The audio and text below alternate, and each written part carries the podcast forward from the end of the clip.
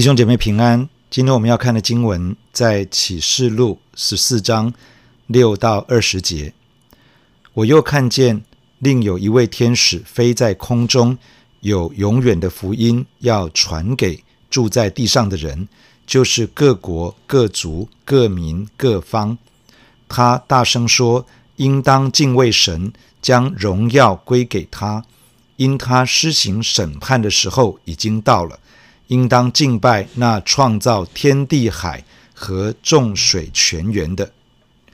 又有第二位天使接着说：“叫万民喝邪淫大怒之酒的巴比伦大城倾倒了，倾倒了。”又有第三位天使接着他们大声说：“若有人拜兽和兽像，在额上或在手上受了印记。”这人也必喝神大怒的酒，此酒真在神愤怒的杯中，纯一不杂。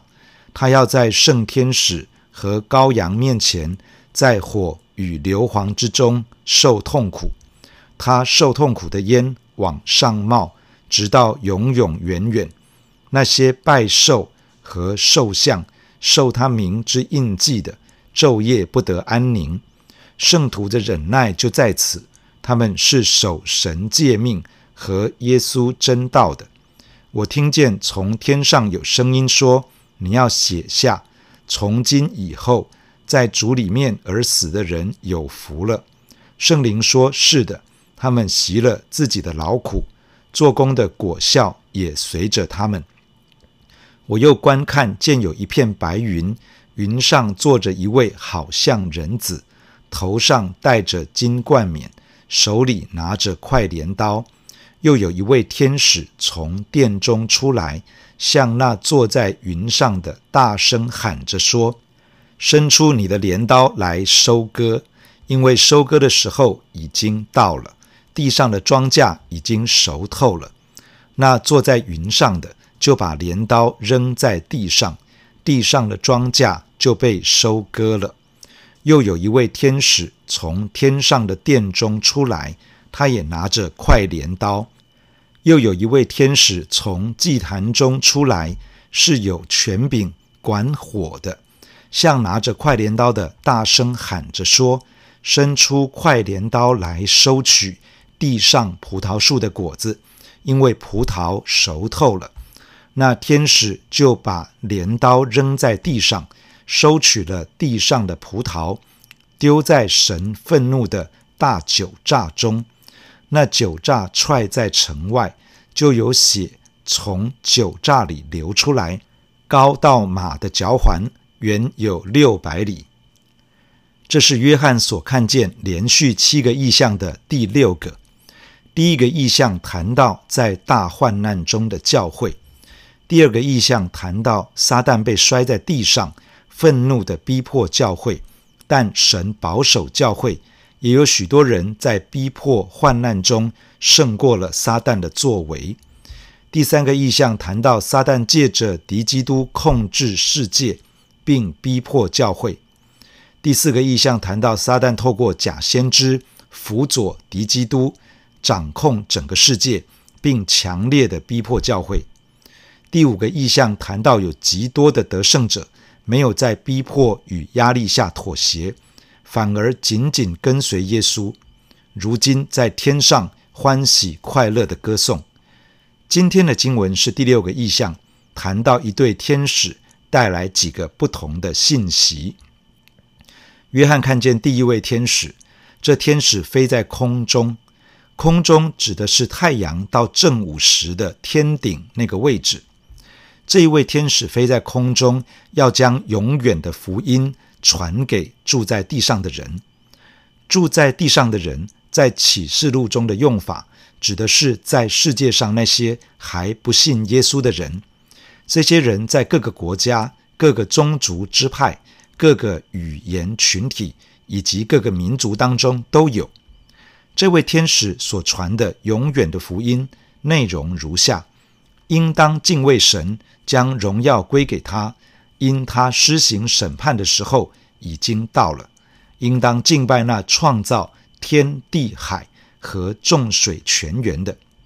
这个信息的内容是在呼吁那些在世界上还不信耶稣的人要悔改，来到创造万有的上帝面前，单单敬拜他，单单敬畏他，将荣耀归给这位创造世界的上帝，因为上帝就要施行审判了，审判的时候已经快要到了。假如一个人在这个时候愿意聆听这样的信息，而回转到上帝面前寻求赦免，好使他在审判的上帝面前能够站立得住。那么，上帝所预备使他可以脱离审判的方式，就是信靠耶稣，接受耶稣成为他的救主，也成为他生命的主。所以，这个永远的福音其实就是神爱世人，甚至将他的独生子赐给他们，叫一切信他的不至灭亡。反得永生。主耶稣为世人的罪舍命，并从死里复活，要救我们脱离罪恶的世代，以及灭亡的痛苦和上帝愤怒的审判与刑罚，并把永远的生命赏赐给我们，可以与神同在，与神同行。天使将永远的福音传讲出来，呼吁世人要悔改，而此时的世人。正在撒旦、敌基督与假先知的统治与掌控之下，受到了蒙蔽与迷惑，甚至可能正配合着敌基督与假先知的政策，一起在逼迫教会。即便到了这样的时候，神仍旧给人机会，可以离弃罪恶与黑暗的权势，回到他的面前。即便到了这样的时候，只要人愿意接受福音，神都还愿意接纳人的悔改。神对世人的爱竟然到了这样的地步，神不愿意放弃他所造的人，竟然到了这样的地步。我们的神，他真的不愿意有一个人沉沦，乃愿意人人都悔改。他真心的愿意万人得救，明白真道。就在他即将出手。毁灭敌基督与假先知统治世界的总部之前，他还给人机会，可以回到他的面前，进入他的国度。在提摩太后书第四章这样劝勉我们：勿要传道，不论得时不得时，总要专心，并用百般的忍耐、各样的教训，责备人、警戒人、劝勉人。主耶稣在十字架上时，还带领身旁一个钉十字架的犯人领受救恩，进入神的国度。在十字架下的百夫长看见主耶稣的生命，在主耶稣断气之后不久，也接受了耶稣，得着永生。不论我们在什么境况中，不论遭遇什么事，不论在人生的什么阶段，求神帮助我们体会神的心肠。不断地影响人来认识神，使他们因信耶稣不至灭亡，反得永生。约翰接着看见第二位天使宣告：巴比伦大城倾倒了，倾倒了。巴比伦大城就是敌基督所设立管辖地上众王的大城，又被称为大淫妇。这是一个世界性的抵挡神的政治实体。也是一个引诱人沉醉于眼目情欲、肉体情欲与今生骄傲的价值系统，又是一个充满着贪欲和繁华的金融经济体系。会使用巴比伦大城来描述这样的地方，是因为它延续着从巴别塔以来的属灵氛围。巴别塔的建立就是为了抵挡神，高举自己，传扬自己的名。这样的属灵氛围，在许多与神为敌的国家与大城中都可以看见。这里所说巴比伦大城确切的位置，我们现在不知道，但知道在末后的日子会有一个大城，将这种抵挡神、高抬自我的属灵氛围推到极致，并对全世界产生强大的影响力与带动性。然而，天使预告这个叫万民喝那邪淫大怒之酒的巴比伦大城将会倾倒，完全崩盘毁坏。事实上，巴比伦大城的属灵氛围早已经在现今的世界处处可见。我们其实就生活在这一类的环境中，习惯着这样的价值系统。我们的消费习惯，甚至是思考模式，可能都在不知不觉之间受到了影响。在约翰一书第二章提醒我们，不要爱世界和世界上的事。人若爱世界，爱父的心就不在他里面了。因为凡世界上的事，就像肉体的情欲、眼目的情欲，并今生的骄傲，都不是从父来的，乃是从世界来的。这世界和其上的情欲都要过去，唯独遵行神旨意的是永远长存。若是被这个世界的价值信念同化，就容易落入巴比伦的影响之下。神的儿女需要在这件事上警醒，以免我们与神渐行渐远而不自知。约翰看见第三位天使，这位天使宣告拜兽像、接受兽的印记之人的结局。假如有人敬拜敌基督和敌基督的像，在额头上或者是手上接受了印记。这样的人必定要喝上帝大怒的酒，这指的是要面对神愤怒的审判与刑罚。这愤怒的酒在神愤怒的杯中纯一不杂。在古代地中海地区的人喝酒的时候，通常会加水稀释。纯一不杂表示神愤怒的杯中充满着神的愤怒，而再没有其他来稀释了。神愤怒的刑罚是什么呢？这样的人要在圣天使与羔羊基督的面前，在火与硫磺之中受痛苦。硫磺与火烧在这样的人身上，使他永远受苦，永远没有安息。天使警告那些敬拜敌基督和敌基督的像，接受敌基督印记的人，将在痛苦之中，直到永远。这段话虽然是对那些跟随敌基督之人的警告，却也是对跟随耶稣的门徒所发出的提醒。神的儿女跟随耶稣的门徒，若是因为仇敌施加的压力以及眼前的利益而背弃了救赎他们的主，接受了敌基督的印记，结局也会是这样的悲惨。圣经提醒我们。不要因为眼前短暂的好处而失去了永远的福分。圣徒的忍耐就在此，他们是守神诫命和耶稣真道的。圣徒属神的人要坚定地守住神的话语，宁可因为敬畏神，为了遵行真理而在短暂的今生受苦，也好过妥协背道而面对永远的痛苦。而当我们遵行神的真理与话语，坚持到底时，我们就胜过敌基督的权势，也胜过了逼迫与患难，成为一个得胜者。约翰听见从天上来的声音，要他写下来：从今以后，在主里面而死的人有福了。这意思是从现在开始，也就是在面对敌基督逼迫的时候。